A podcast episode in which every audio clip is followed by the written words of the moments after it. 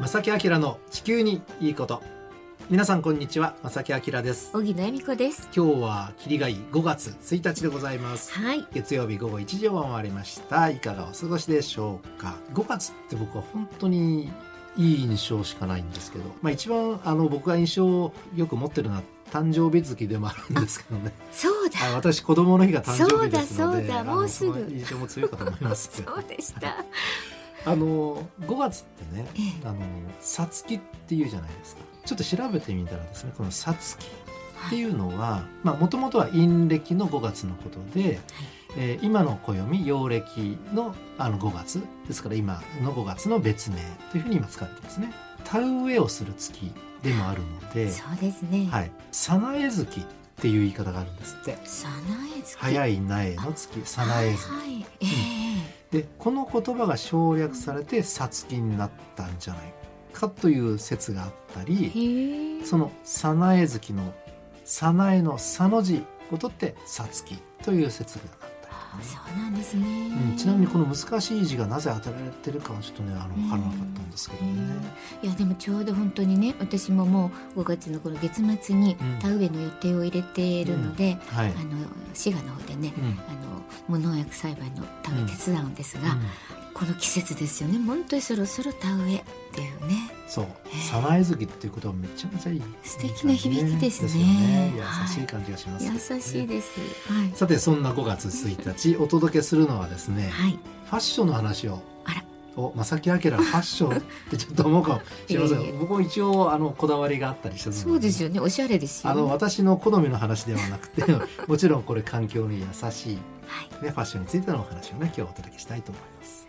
この番組は公益財団法人兵庫環境創造協会の提供と浜田科学株式会社の協力でお送りします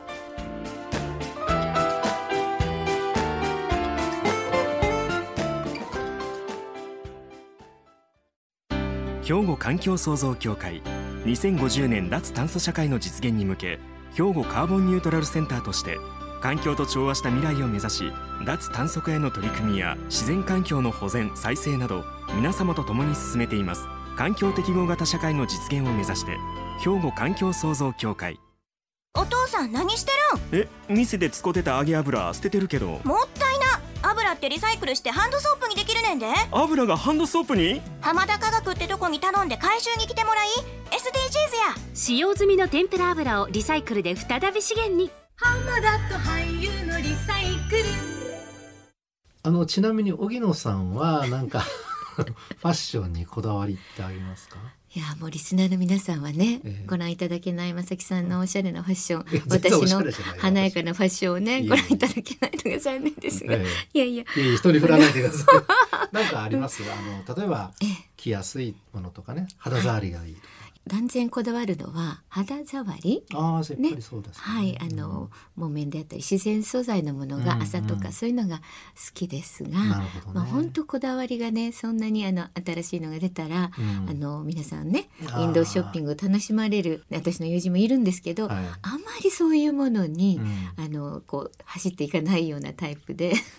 もう結構「お母さんこれ着てたんだ」とか言いながら最近実家を片付けてるもんですから、ええ母のをねまた着たいとかですいやね。それまた斬新昔のね、 ええそういうファッションって今に取り入れるのってめちゃめちゃ若い人たちもやってるみたいだしああね、そういうねえ言っていただけると嬉しいんですあが、の僕も正直でそんなにこだわりがないんです あそうですかの流行りを追う追いかける方ではないんです、うん、ただやっぱりなんとなく会話の中で今年は例えばあの黄色が流行ってるよとかね、うんうんそういう話を聞くと、はいワンポイントにどっかちょっと入れちゃおうかなああ、おってしいゃうれで気にはちょすっとなりねますね。ね、で私たちのファッションの話は置いときましそうそう置いといてはい、例えばあの洋服、まあ、和服もそうなんですけどもいや衣類を作る時はい、にかかるエネルギうんー使用するエネルギはい、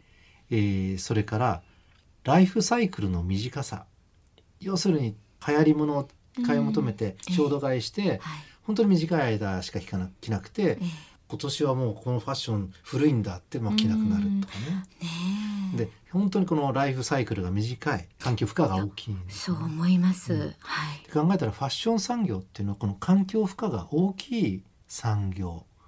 これはもう世界的に今言われていて問題視されているんですね。はい。で今日はですねこの環境に優しいファッションについてちょっと考えてみたいと思うんですね。はい。まずねあの衣類ができる過程はいをちょっとおさらいしましょう。でまず最初に原材料を調達しますよね。ええそれからまあ生地の素材でもコットンはい。ポリエステルええリネンうん。それから動物の皮をんね、革ジャンとかはいはいそれから合成皮革ええ科学的に作られた革であったりとか、はい例えばボタンは木製であったりプラスチック製であったり、うんそれからファスナーだったり金属であったりとかね、ええプラスチック製のものもあったりしますけども、はい。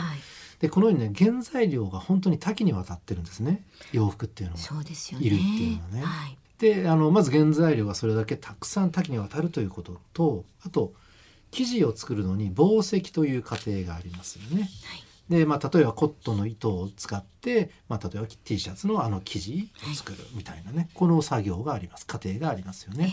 でその次が染色です。で、えー次にその生地を裁断して縫製します。で例えばその中でもアウトドアウェアでしたらその前にいろんな高機能素材を重ね合わせたりはい。で過酷な自然に耐えうる素材をあえて人工的に作ったりします。ですね。でさらに完成したその製品はお店とかネット販売であの皆さんの手に届くわけですね。はい。でそうやって考えるといろんな過程があって皆さんのお手元に、えー衣類が届くと。はい。そうですね。ちなみに日本の小売市場で売られている衣料品のおよそ98%は海外からの輸入品だそうですい。や、本当に今、日本は輸入物が多いですよね。で最終的にどうなるかというと破れてしまったり、うんまあ、型崩れしちゃってこうちょっと戻らなくなったりねえそれから生地自体が傷んだりうん。すると当然廃棄することになるわけですね。で、まあ、最近では古着屋さんに買い取ってもらったりっていうのもねあありりまますすよねね。結構はい街中にもふ、あの古着の買い取りはい。増屋えさんまってしいうのた。は増えましたよね。はいであの現在ねファッション業界の各企業は環境負荷を少しでも低減させるためにさまざまな取り組みが図られているんですが、えー衣服はですねいろいろな素材が混合されてできています。で海外での生産段階は本当に数多くの工場や企業で分業されてるんです。環境負荷の実態やはい。全容の把握っていうのは結構難しいのが現状なんですね。でちょっと分かりにくいのでもう少し具体的な数字で見ていきます。はい。これ二酸化炭素というふうに仮に仮定するとええ年間年間ですよおよそ9万キロトンの二酸化炭素排出にそ相う当なしんまですす。ね。衣類を作る時に水をめちゃくちゃ使うんです。あー染色だったらそうですね洗ったりねはい。はいします。よね。ええで水の消費っていうのは年間およそ83億立方メートルというあー膨大なす水を使います。ごい本当ですね。でさらにもうちょっと分かりやすくしますと、はい。服1着あたりに直すとうん二酸化炭素の排出はペットボトルを255個作るのに相当するんです。これすごくわかりやすいですね。これちょっと知ると変わってきますね。はいこれからの扱いが。であの水はですね1着あたりに使用する水の量はなんとバスタブで11杯分なんですってそういうふうに計算されるんです。おなるほど。ね、そういうことなんですよ。バスタブ11杯分です。ねで、ここで一曲お届けする前にもう一つだけデータね。はい洋服を作る時ってやっぱり型があってデザインされた型があって型通りこう裁断するじゃないですか。はい。で、つなぎ合わせていくでしょえ。えで、歯切れが出ます。で、このますね。歯切れはですね、はい集めると年間ですよ。ええなんと1億8,000万着の服を作る量になるんだそうです。ええ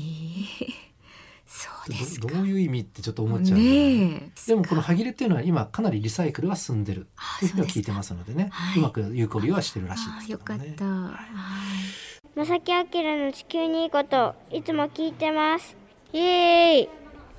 えさて今日はですね環境に優しいファッションとはということでお届けしていますが、はい前半はですね衣料品洋服を作るのに多くの環境負荷がかかってしまってますよその現状についてのお話をしましたで後半はですねじゃあ皆さんは1年間でどれくらいの服を買ってきているのでしょうかこれ興味ありませんね平均したね数字をご紹介しえおますね、願いします。はい。平均すると年間およそ18枚の衣服を消費していると言われていますそうなんですかそんなにでもこの数はそんなにあの多いかなとは僕はちょっと思わなかったんですねだって春夏秋冬季節もあるしはい季節に合った衣類を例えば1着買ったら 4, 4着でしょ4着春夏秋冬、はいはいはいでも1着ってこともないし上下もあるしとか考えてあアウターもとか考あーえて肌着とかはいはいねあの最近保温効果の高いインナーあるじゃないですかありますありまってす考えたらまあまあこんなもんかなと年ああ間およそ18枚の衣服を平均すると消費しているそうなんですね、うんはいで実はここからがちょっと問題になっていて、はい、と年間18枚の衣服を消費してるんだけれども、うん手放す服はっていうとこれ計算すると年間12枚ぐらいっていうあら数字になりますなるほどつまりはい手放す服よりも購入する服の方が多い、多いんですね、ということは家に洋服が溜まってきていますうんいませんかという話なんですよね。でさらに別のデータを見るとですねええ持っていても、まあ、は買ってね、え持っていても着ないもの衝動買いでしょうか、あの買ってわこれいいなって見て買っちゃおう買って、全然着ないものが年間だいたい25枚、あ年間着ない服が25枚、うんに及ぶというデータがえあります。えそうですか確かになんかなんかの時にと思ってそうそうそうそうあの山行く時とかね例えばね海行く時と思って買っても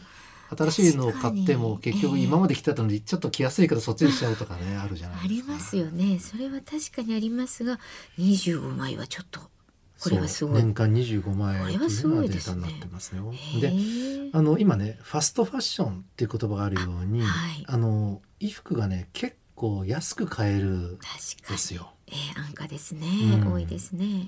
でそんな中手放す服よりも買う服が多い先ほどのデータ通りですね。うんえでえつまり大量生産、うんそれから大量消費の構図がファッション業界にはあるんですね。あ増えてきてると思いますね、それから衣服の、うんえーライフサイクルの短期化による大量廃棄これも懸念されておりますでもねそういえばこれちょっと余談ですが、今僕着てるこれあの長袖の、まあ、シャツこれパタゴニアさんのものなんですけどあも、あね素敵なチェックのねうんこれはもうだけど3シーズン目いやでしコょロナ前だから4シーズンあちなみにこうのん中に着てるブルーの T シャツ、このはいプリントをしている T シャツなんですが、はいええこれもほぼ同じかもうちょっと長い ですよねですねいや切れます特にね、あうのんこんな言うのもなんですがパタゴニアさんのはうんすごく 長持ちするし私も丈夫。着せていただいてますが、はいほつれたらちゃんと直してくださるしねあそうそうそうそうあの、うん持っていったらちゃんと縫っそうてなん直してくれでるすよだからいつまでも切れるそのあたりね今のファッション業界の動きはいファッション業界でもこの大量生産大量消費大量廃棄、これあの一方通行型というんですリニア型っていうんですってでこの形からはい適量生産適量購入循環利用による廃棄される衣服が少なくなる循環型への取り組みが始まっていまいすいことですねサーキュラー型というんだそうでうすん企業はこのね循環型サーキュラー型モデルを実現するために生産過程で廃棄される繊維を少なくすることそれから生活者、まあ、消費者ですよね、はいに長く着てもらうために色落ちしにくい染色技術うんそれからほつれにくい縫製技術などの開発、はいリサイクルを想定し再利用しやすい素材選びそれから分解しやすいデザイン、うんそれからさらにはモノマテリアルと言いましてええ単一素材いろんな素材を組み合わせるんじゃなくて単一素材での商品開発、こういう取り組みが検討されているんだそうで素す。晴らしいですねでまた古い衣服の回収しやすい仕組み作りとかええリサイクル技術の開発、はいえー元の製品に新たな付加価値を持たせて別の製品として生産されるいわゆるアップサイクうルんへの取り組み、今増えてますね本当にね、はい各社はいリペアサービスの拡充などもやっているということなんですね。はいで先ほどちょっとブランドを出ましたが例えばアウトドアファッションブランドのパタゴニアさんははい環境に優しい素材作りからリサイクルリユース徹底していますいや徹底してますよね徹底していますこあこれすごく嬉しいあとですねもう一つだけ、あのちょっとねエコひいき感があるけどそう僕がちょっと注目した いブランドだけのご紹介しますおが、願いしますエコアルフっていうブランドがありますこれスペイン発のサスティナブルファッションブランドなんですがこれも非常に環境に優しい取り組みをしていて、ねえ第二の地球はないのだからどういう本当そというスローガンう、うんを、まあ、これをコンセプトに2009年に発足した割と新しいブランド、ペットボトルやタイヤなどの廃棄物をから作るリサイクル繊維を研究開発、うんね、結構頑張ってますよねねえその技術をファッションに落とし込んでそれらの素材と環境負荷の低い天然素材のみを使用したアパレル商品、うん雑貨などを販売しております、ねえ素晴らしい、うんうんなのでそういうあのブランドうん、医療メーカーを選ぶっていうのはこれ僕たちができることいや本当にできることですよねはいはいであのその私たちにできることね、うんあの大きく分けると3つですこれ最後にご紹介しますね、まず今持っている服を大切にしましょはい、う長く着ましょう長く着ましょう皆さんせっかくお金払って手に入れたものなんだからそうですよそれはもう長く長くお付き合いしましょうと、ねまあ、それには普段の手入れえ、はい洗濯の仕方など、はい使い捨てっていうのはこれは医療のには全く通用しないうんやり方です、使い捨てなんてね、はいうんありえないこととうんいうふうにお考えください、はいそれから2つ目リユースでファッションを楽しみましょ本当うに楽しみましょうレンタルサービスいろいろありますはい、それからファッションスナップうん、いわゆる物々交換ですはね、いはいちょっとこの服もう着ないんですけどって言って、うんある場所に持っていくとええそれを、えーそこに来たは、えーお客さんが「あこれいいなでも私これ着ないから」って言って交換して、あのお金払わずにね物々交換でっていう、ねあります新しいものを手に入れるっていうやり方それから最近では古着に価値を見出せる時代、はい皆さん好きでしょう特に若いから ね、うん、これはだからすごくいい考え方です、うんこれファッションの一つになりますからねであの昔から「お下がり」っていう言葉あるじゃないですか、はいでねお姉ちゃんのお下がり嫌だって思ってしまう、ね、子供たちももちろんいますけれどもいやいやこの文化っていうのはすごく大事、 そうです私いいかなとねあの、うん妹なんですが姉がいるんですがはいそれが当たり前に育ちましたので、うんあのほ他のね人様のものも含めて、何ら抵抗なく、うん、素敵なものは素敵だし、これ日本独特じゃないかな、ねお下がりっていう言葉があるんいいで,、ですすね、よこれはね。であうのん最後に3つ目、私たちができることですが、はい、先のことを考えて購入しましょうといううんこと本です、当本当。まずその服は本当に必要ですかうん、長い目で見て価値のある衣服を選びましょう、はい。あの僕も正直言うと衝動買いもすることはあるあります,、うんありますよね衝動買いってしがちなんですけれどうも、んわかりますよ気持ちはもしね一目惚れして買ってしまったらそれは自分の責任で、はい。その洋服のために衣類衣服のために最善を尽くしてあげましょうと、そうですね。捨てたりなんてとんでもないことだよ本当だって。いうことですねねちょっとこうねあのファッションなのでもっと楽しい話をしたかったんです、でもいえいえこういう環境に優しい、あのファッションっていうのはすごくこれからも大事になってきますよえいね、やそう思います。あの和服なんかもね、着物って、うんあのほどいたらね、一旦普通のそうそうそ布うになるので、うん何でも作れたりするしこ。れは日本の昔の文化そういい文化ありますいや本当に日本ってねそういうものいっぱい残ってるし、うんぜひ見直していただきたいなと思いますですね。ねは、はいい、今日はファッション産業についてのお話でした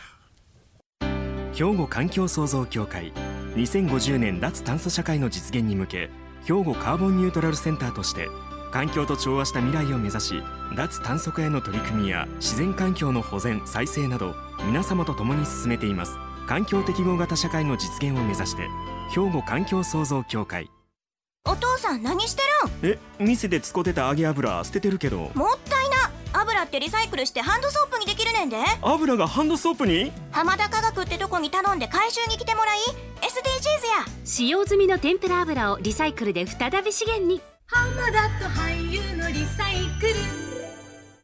さて皆さん大変お待たせいたしましたはーいプレゼントの当選者の発表でございそまうすですね。なんと正木明の地球にいいこと5周年を記念しましてですね。ははいい、もうこの先月末までね募集をかけました兵庫環境創造協会特製のエコバッグなんですけれども、は本当に冬でも夏でもね持っていると便利なものなんですが、うん保温機た能もあくりますさねん、そう本当そうなんです。もうたくさんのね皆さんにご応募いただきまして、はいありがとうございありがとうまごすざい。ますもう厳選なる厳選なる正木明さんのあの出世によりまして、はい目つぶってやりました はい、ね、あのご紹介したいと思いますが、この方ラジオネームスカーレットさん、はい病院の職員って書いてくださってるんです。あは職い業までね、ありがとうございおめま。ですとうございますはい、おめでとうございます。この方を含めて5名の方に厳選なる5名の方、エコバッグがついたら当たったと喜んでいただきたいと思います。5周年を記念してのプレゼント当選発表ご紹介をさせていただきました。はいおめでとうごおざめいでます。とうございままあす